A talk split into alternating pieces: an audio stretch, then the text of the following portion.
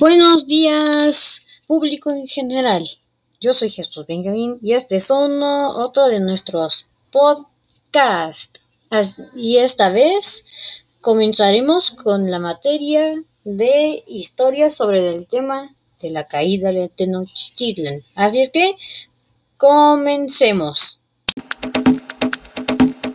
Vamos a empezar con, un, con una pequeña introducción. ¿Qué les parece? Ah, muy bien, sí.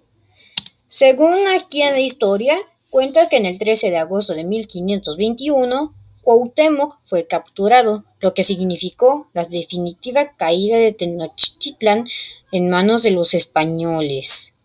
Y a partir de esa fecha inicia el periodo de la historia de México conocido conocida como la colonia de que dura tres siglos desde 1521 hasta 1821.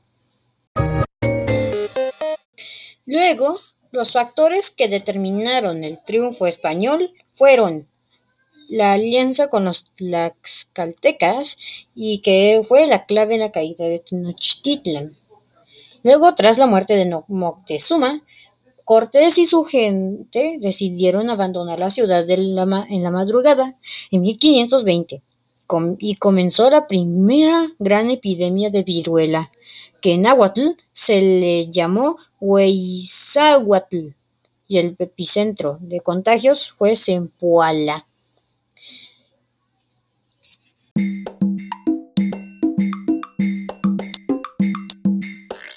Ha llegado la hora de la sección de los datos interesantes.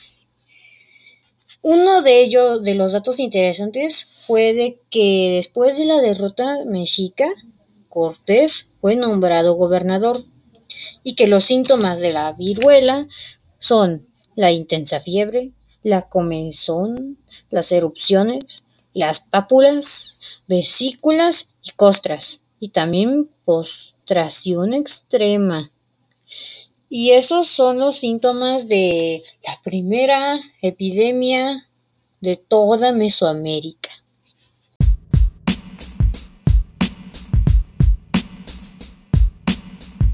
Bueno, este ha sido nuestro podcast, nuestro segundo podcast de este día. Y aprendimos algo sobre la historia de México ya que fue la gran caída de Tenochtitlan y además aprendimos también sobre de la primera epidemia de Mesoamérica. Así es que hasta la próxima.